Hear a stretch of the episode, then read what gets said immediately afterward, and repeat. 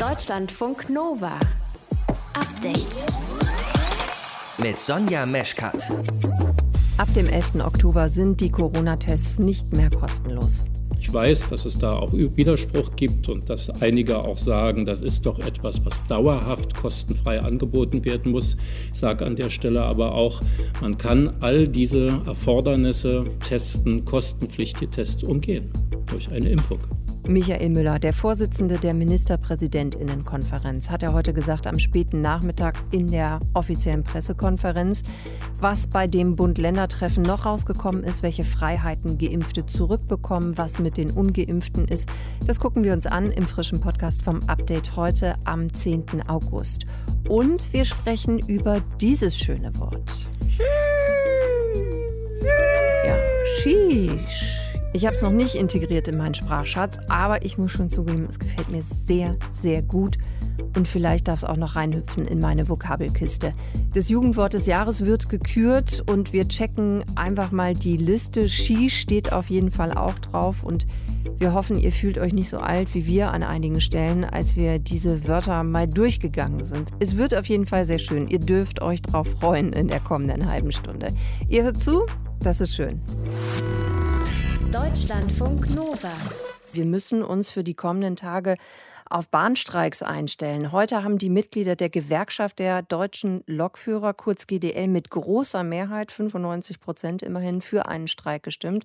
Nova-Reporterin Melissa Gürleyen, du hast dir die Pressekonferenz dazu angesehen. Worauf müssen wir uns denn einstellen? Ja, in gut einer Stunde soll es schon losgehen mit den Streiks. Ab 19 Uhr wird das Tochterunternehmen DB Cargo bestreikt. Das ist aber erstmal nur der Güterverkehr. An den Personenverkehr geht es dann morgen um 2 Uhr morgens. Und der ganze Streik geht dann insgesamt bis Freitag 2 Uhr morgens. Heißt also, wenn ich morgen ganz, ganz früh einen Zug erwischen möchte, kann ich mir eigentlich sparen, weil es fährt eh nichts mehr. Naja, es fährt nicht nichts mehr, aber es stehen uns schon massive Einschränkungen bevor, wie das dann ja immer so schön heißt. Das bedeutet konkret, dass alle Bahnen, die von der Deutschen Bahn betrieben werden, also ICEs, ICs und zum Teil der Regionalverkehr, bestreikt werden. Voraussichtlich kann die Bahn dann gerade mal ein Viertel ihrer Fernverkehrszüge am Laufen halten.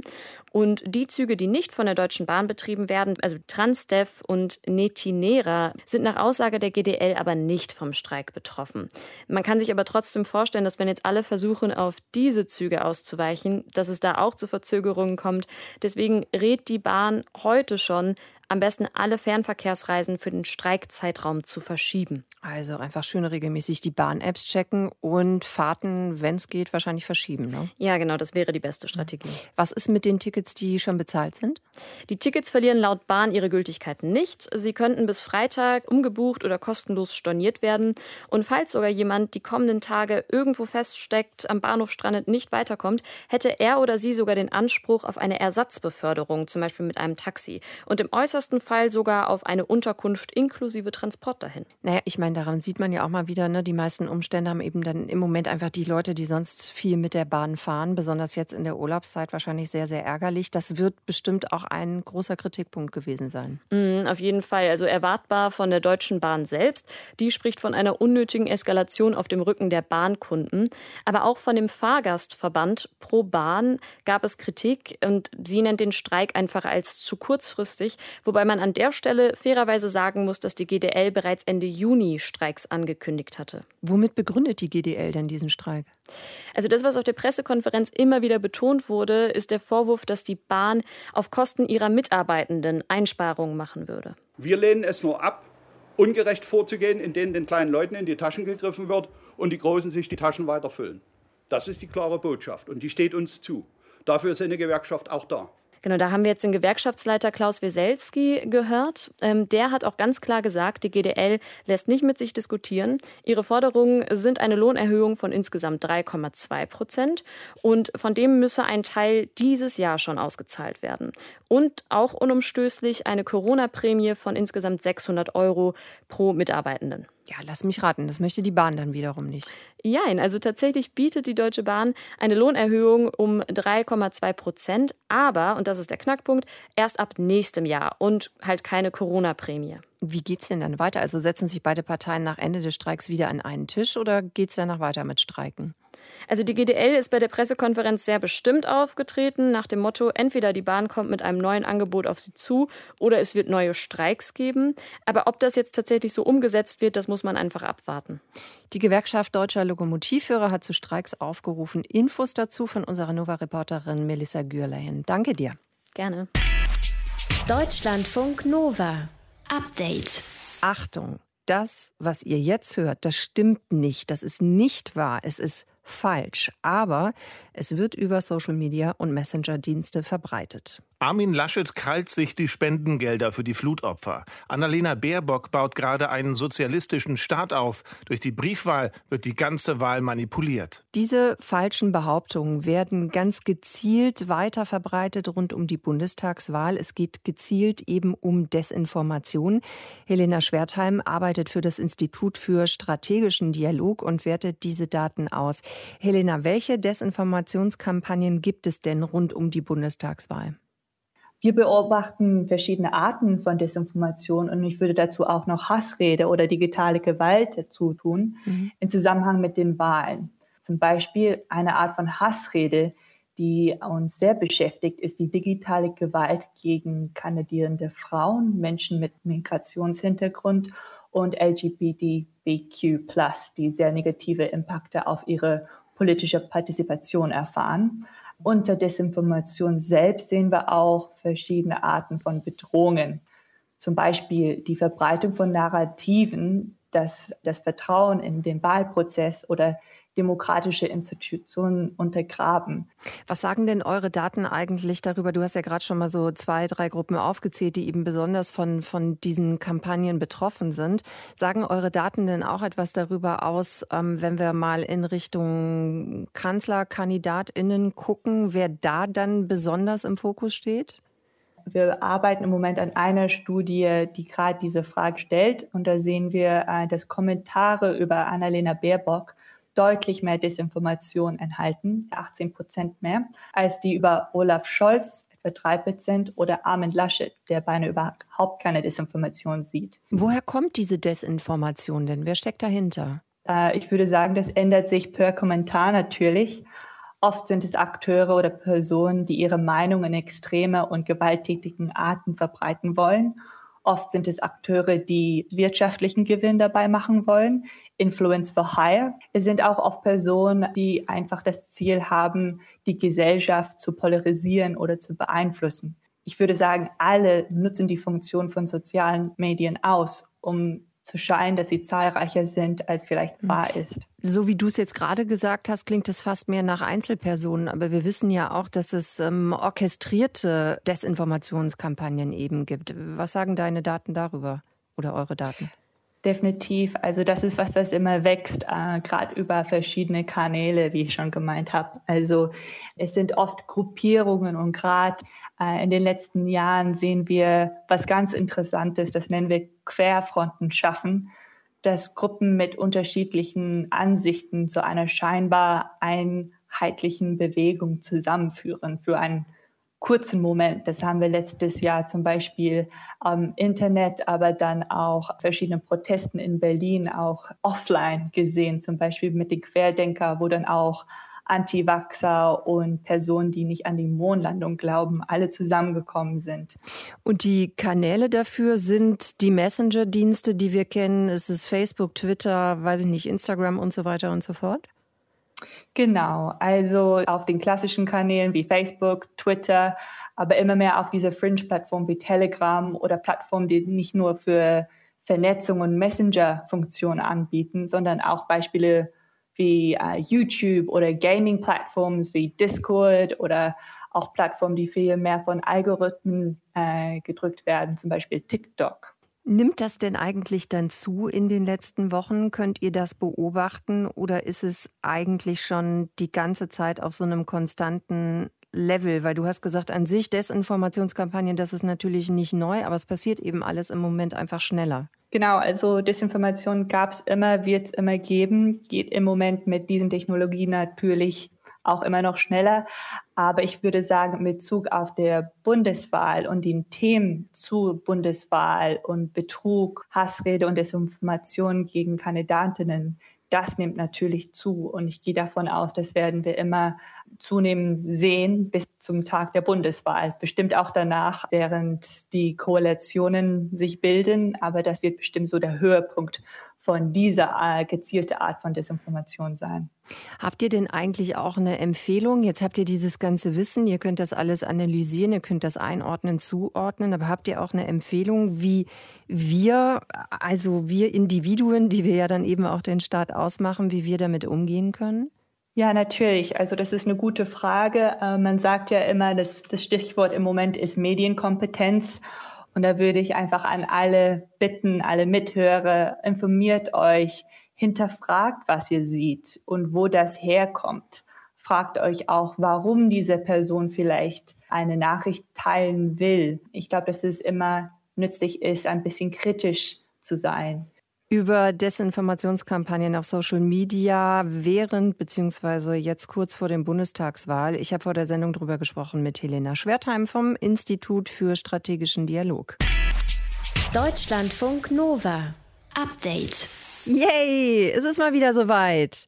Der Langscheid Verlag sucht nach Deutschlands Jugendwort des Jahres. Bis jetzt konnte man online Wörter einreichen. Jetzt stehen die Top 10 fest. Zeit für die Älteren unter euch, sich darüber lustig zu machen, was das denn eigentlich für Wörter sind, die die jungen Leute von heute sich da schon wieder ausgedacht haben. Und Zeit für die Jüngeren unter euch, Facepalm-Emojis zu posten und äh, ja, sich darüber zu ärgern, wie peinlich diese Liste eigentlich ist. Mintu Tran aus dem Update-Team, muss schon ein bisschen kichern, hat sich das Ganze für uns heute angeguckt. Mintu, würdest du sagen, du gehörst noch zur Jugend, die diese Liste abbilden soll? Also ich bin ja 28 und steuere auch schnurstracks auf die 30 zu. Absolut. Würde mich eher als Millennial beschreiben, ne? Äh, und mhm. bin eher nicht so Gen Z, sondern eher Millennial. Gen Z ist ja so Leute bis maximal, ich würde sagen, 24, 25 Jahre. Ja, Generation aber, Z. Ne? Ja, ja, okay. Generation Z. Ja, aber ich bin Millennial, die TikTok benutzt. Also ich bekomme die mhm. meisten Sachen noch mit. Ich würde aber sagen, dass für Eltern, die die Sprache ihrer Kinder besser verstehen wollen, diese Liste der Vorschläge zum Jugendwort des Jahres lieber nicht zu Rate ziehen sollten. Sie ist jetzt nicht besonders aktuell. Also viele der Wörter sind eher von letztem oder vorletztem Jahr. Dann gehen wir jetzt mal zusammen mit dir in die Analyse, was diese Vorschläge angeht. Was ist denn da alles drin? Ähm, aufgefallen ist mir Shish. Das Wort ist jetzt im Englischen nicht neu. Bisher, wenn man Shish gesagt hat, war es eher so ein Ausdruck von Enttäuschung. Ne? So nach dem Motto, Shish, hast du schon wieder nicht den Müll runtergebracht. Und die Gen Z hat das sozusagen neu für sich vereinnahmt. Genau, vor allem wenn man den Ausdruck in recht hoher Stimmlage sagt, ungefähr so.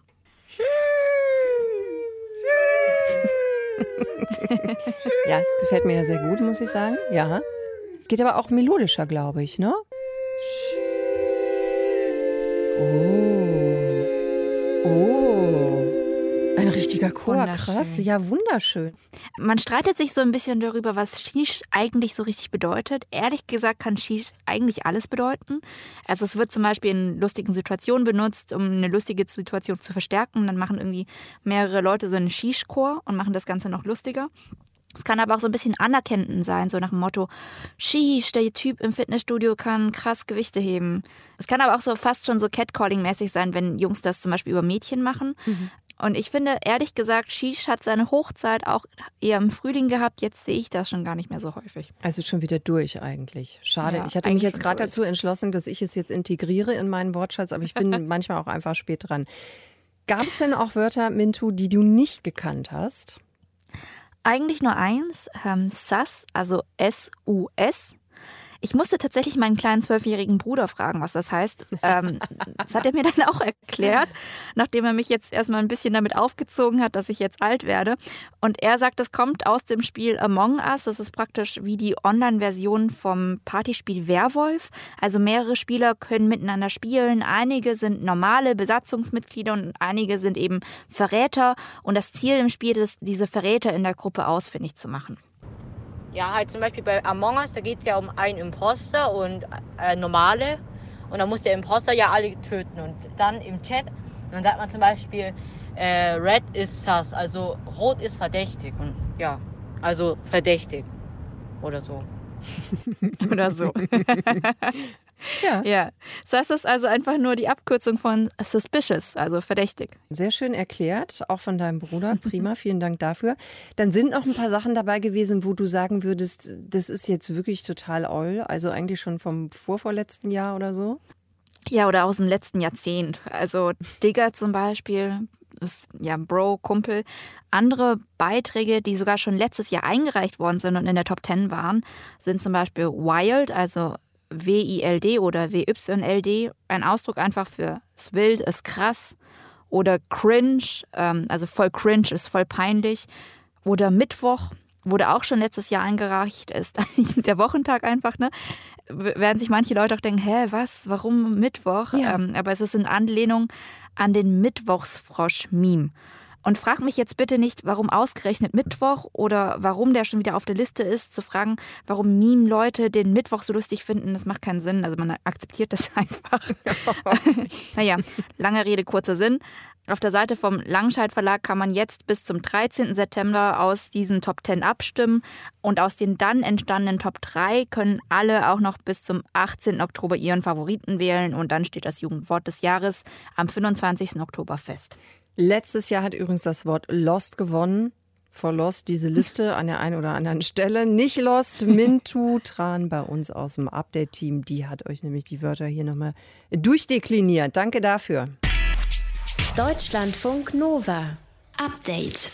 Wie wird das werden im Herbst mit uns und Corona?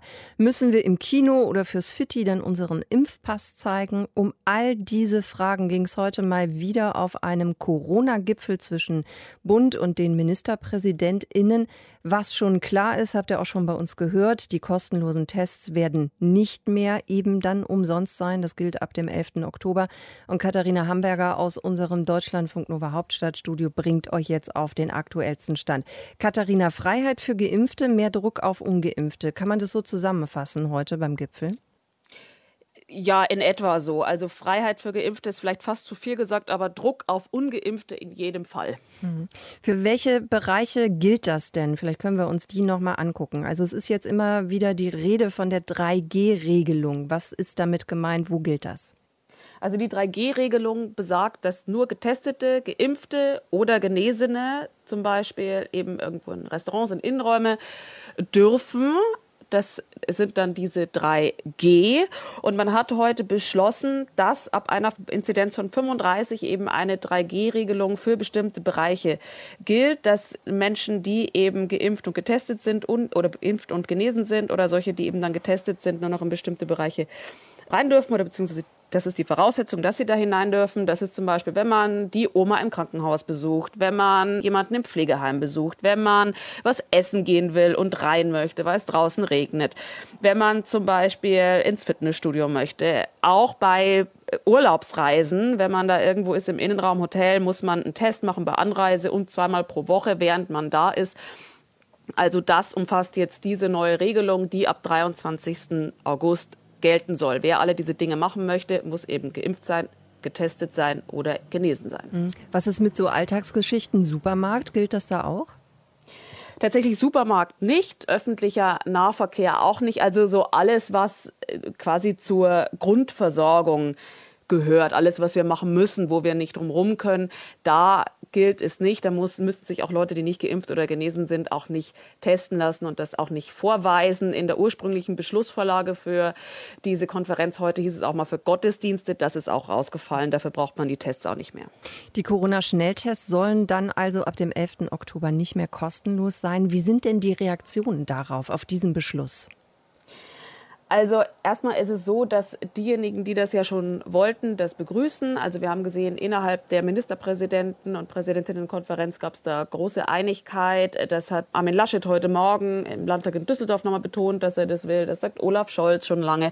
Es gibt aber auch diejenigen, die das nicht gut finden. Also beispielsweise aus der FDP kommen da kritische Stimmen, die sagen, die Leute werden sich dann nicht mehr testen lassen. Es gibt Sozialverbände, die sagen, das ist eben ein großer Nachteil für Menschen, die sowieso nicht so viel Geld in in der Tasche haben und sich nicht impfen lassen wollen, beziehungsweise vielleicht irgendwie auch Angst vor einer Impfung haben und sich deswegen nicht impfen lassen, die müssen jetzt diesen Corona-Test zahlen und für die tut es natürlich oder denen tut es im Geldbeutel dann natürlich mehr weh als jemand, der viel Geld verdient. Wie sieht es aus bei den Kindern und Jugendlichen? Wie sollen die geschützt werden ab Herbst? Also Kinder und Jugendliche sind erstmal, muss man sagen, bei einem Großteil der Regelungen ausgenommen. Also die fallen nicht unter diese 3G-Regelung, weil sie sich ja nicht impfen lassen können zum Großteil. Also zumindest die meisten Kinder und Jugendlichen. Ähm, für die gibt es kein allumfassendes Impfangebot. Was den Schutz der Kinder und Jugendlichen betrifft, muss ich ehrlicherweise sagen, finde ich, ist in dieser Beschlussvorlage schon noch eine Lücke drin. Da wird nicht groß drüber gesprochen. Das obliegt dann eben wieder den Ländern, die ja eben auch Schulkonzepte haben, entsprechend anpassen müssen oder jetzt wollen. Und das müssen die dann machen. Und wir wissen, das läuft in manchen Ländern besser und in manchen mhm. Ländern etwas schlechter. Ich komme noch mal zurück auf die Geimpften und Genesenen. Bekommen die denn jetzt alle Freiheiten zurück oder gibt es da auch noch Einschränkungen? Was ist zum Beispiel mit der Maskenpflicht? Die geht weiterhin für alle? Die gilt tatsächlich weiterhin noch. Das war auch zu erwarten, dass man sagt, Masken müssen weiter getragen werden, auch in Supermärkten, auch im öffentlichen Nahverkehr und auch eben von denjenigen, die geimpft oder genesen sind, weil ja auch Geimpfte oder Genesene dieses Virus weitertragen können und auch eben andere anstecken können. Und ich habe es gerade gesagt, es gibt bestimmte Gruppen, die ausgenommen sind und die nicht geimpft werden können und wie Kinder, Schwangere oder so zum Beispiel.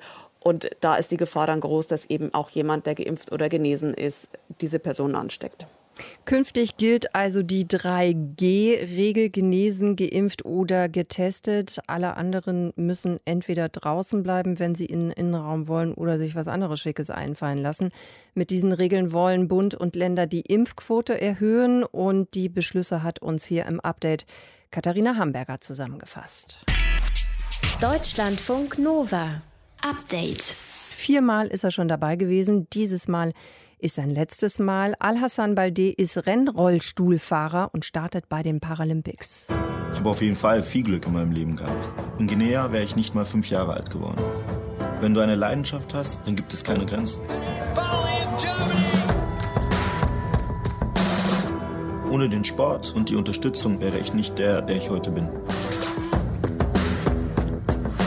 Bald geht's los. Auf nach Tokio. Am 24. August beginnen die Paralympics und kurz vorm Abflug sprechen wir nochmal mit Al-Hassan Baldé über seine Hoffnungen, über die Pandemie und auch über politische Statesmans. Hallo Al-Hassan, grüß dich. Hallo Sonja, hi, freut mich. Ja, uns freut's auch, dass du dir noch die Zeit nimmst, mit uns zu sprechen. Du bist ja zum letzten Mal dabei bei den Paralympics. Du würdest dir oder hättest dir wahrscheinlich auch die Paralympics mit Zuschauern gewünscht. Ja, grundsätzlich klar freue ich mich schon über äh, Paralympics, die normal stattfinden, also in einer normalen Atmosphäre. Ich meine auch die, die Situation oder die Paralympics an sich ist ja ein Fest der Sportler, ein Fest der Begegnung.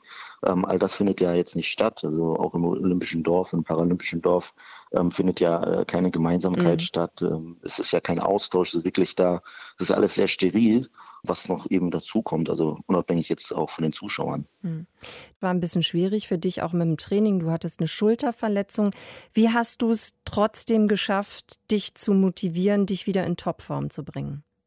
Also zum einen ist es mir natürlich auch ein bisschen entgegengekommen, dass die äh, Paralympics dann verschoben wurden. Dadurch hatte ich ja auch ein bisschen mehr Zeit, das Ganze so auszukurieren.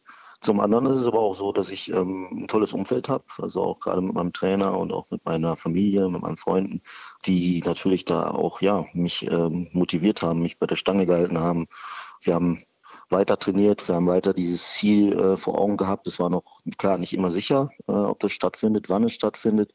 Aber ähm, das hat auch so ein bisschen Struktur gegeben, muss ich ehrlich zugeben. So, ne? Mhm. Und, und ähm, wenn man diese Struktur beibehält, äh, ich glaube, dann, dann kann man einfach auch nach vorne schauen und ähm, das Ziel wirklich dann nochmal wieder angreifen. Was ich ganz interessant finde, du hast ja gesagt, du hättest es sogar verstanden, wenn diese Spiele komplett abgesagt worden wären. Aber wäre das nicht auch total hart für dich gewesen? Für alle anderen Sportlerinnen, Profisportler natürlich auch. Aber wenn man so viel Herzblut da eben auch reingibt und, und äh, viele Downs wahrscheinlich auch hat in der Zeit, mhm. wäre das nicht krass mhm. gewesen? Auf jeden Fall.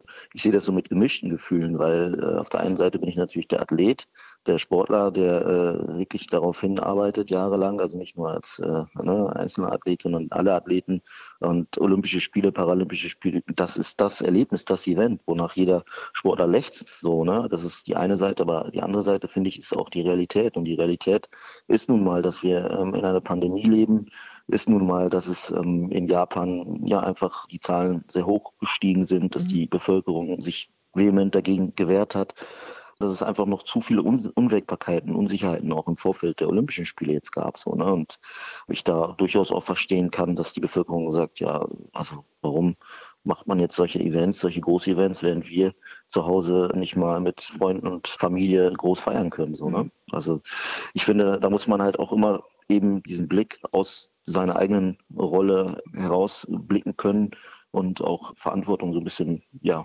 übernehmen können. Hm, den Blick eben auch mal verändern. Al-Hassan, du bist jemand, der sich gegen Rassismus einsetzt. Wie sehr nervt dich die Debatte auch bei den Olympischen Spielen, dass Sport und Politik getrennt werden sollten, zumindest wenn es nach dem IOC, dem Internationalen Olympischen Komitee geht?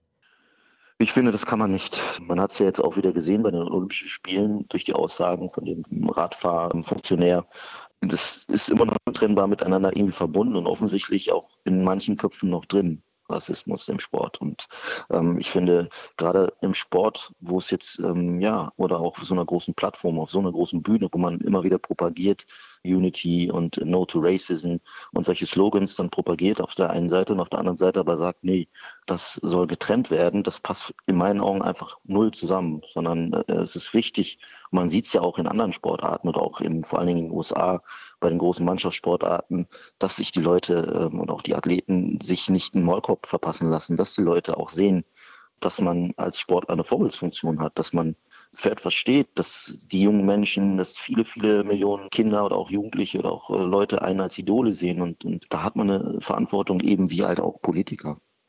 Alassane, dann danke ich dir sehr fürs Gespräch und wir drücken natürlich alle Daumen, dass du da gut durch die 1500 Meter kommst. Wann geht's äh, los? Verrat uns das noch. Wann sitzt du im Flieger? Ja, interessanterweise, ihr trifft mich auch gerade noch beim Training. Ich habe gerade das Training noch äh, ja, ja, beendet und in zwei Tagen geht es schon los. Am Freitag fliegen wir von Frankfurt aus äh, nach Tokio, dann geht es nach Shimabara. Da haben wir ein äh, Pre-Camp, mhm. ein äh, Vorbereitungstrainingslager. Und dann geht es für mich richtig ab dem 26. los mit dem 5000 Meter Vorlauf. Und da freue ich mich natürlich über jeden Daumendrücker. Ja, das machen wir doch gerne. Al-Hassan, toi, toi, toi für dich. Ganz viel Glück. Danke dir fürs Gespräch. Al-Hassan Balde ist dabei bei den Paralympics. Er ist Rennrollstuhlfahrer. Und wenn ihr noch mehr über ihn wissen wollt, empfehle ich euch sehr Endlich Samstag. Da war Al-Hassan im März zu Gast. Findet ihr wieder die komplette Sendung auf deutschlandfunknova.de zum Nachhören. Deutschlandfunk Nova. Update.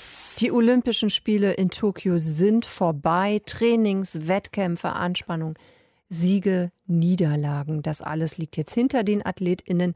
Und das kann richtig schwierig sein bzw. schwierig werden.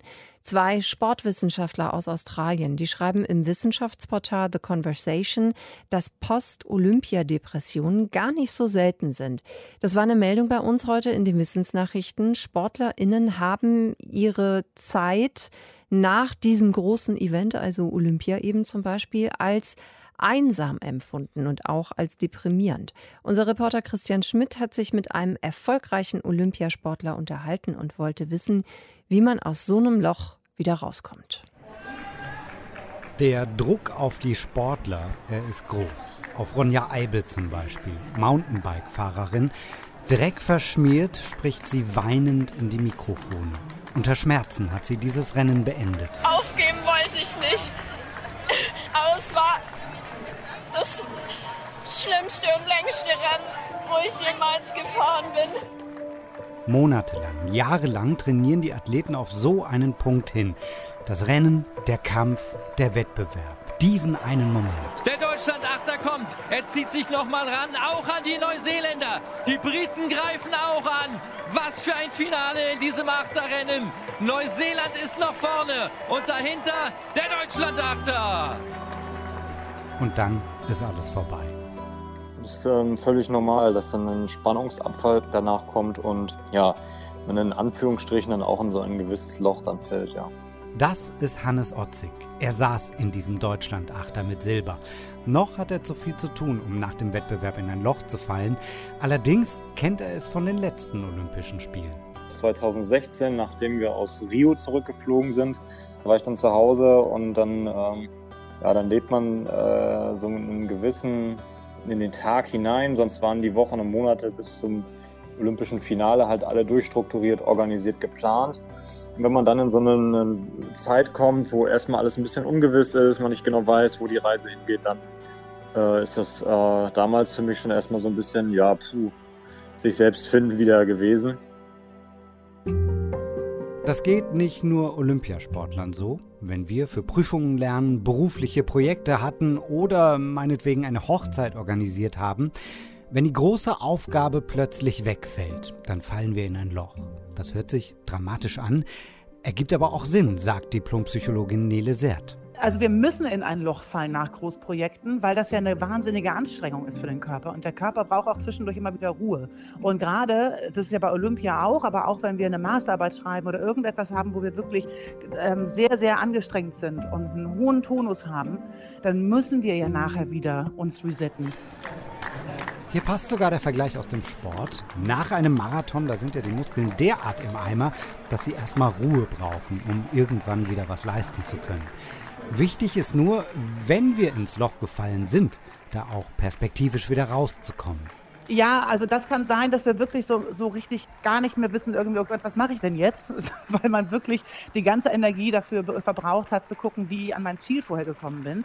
Da kann man erstmal gucken, zu sagen, Mensch, erinnere ich mich irgendwann an früher, was war immer, was wollte ich immer besonders in stressigen Zeiten immer gerne machen? Oder dass man Freunde auch fragt, Leute, ich bin gerade äh, ganz doll off, könnt ihr mir mal irgendwie, ich muss mich beschäftigen, was kann man denn so machen? Ich bin ungeübt im Privatleben. Und dann können Freunde auch helfen. Goldene Regel, aktiv bleiben.